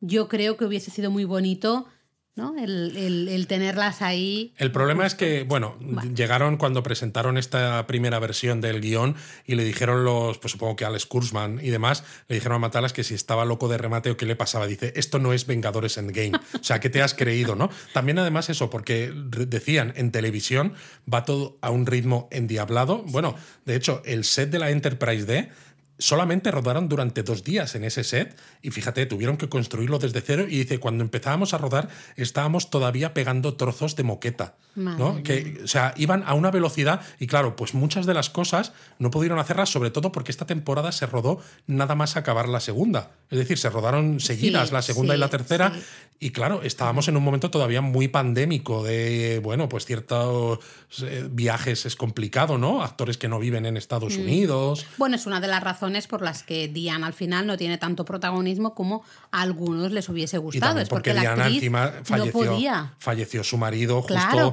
en esos años, en ese momento. Por tema familiar no tiene la facilidad de estarse durante X semanas grabando. Ella decidió que, oye, yo puedo hacerlo, pero solo tengo esta disponibilidad. Si hacéis una historia que encaje con esta disponibilidad, adelante. Y eso hay que entenderlo vamos. ¿no? Eh, yo te quería preguntar, ¿sabes algo de ese set de la Enterprise? Eh, Parece que se ha mantenido, pero no se sabe dónde. Eso. Yo no sé dónde. Parece, dicen los archivos de Star Trek, pero la cuestión es ¿Dónde están esos archivos? Queremos eh, esos archivos en Las Vegas, yo lo veo. ¿Y se pueden visitar o cuándo se van a poder visitar? Porque queremos ir a la Enterprise D. Yo lo veo, es el lugar ideal para poner ahí una visita como el tour este de Harry Potter que hay en Londres. Totalmente. Y que ahora va a haber en Tokio también, pues lo queremos algo igual en Las Vegas, yo lo veo. Al final a mí la temporada me ha gustado mucho porque ha estado muy llena de señales para el y profundo, ¿no? No solo en el diálogo, sino en cómo están rodadas ciertas escenas que recuerdan a cosas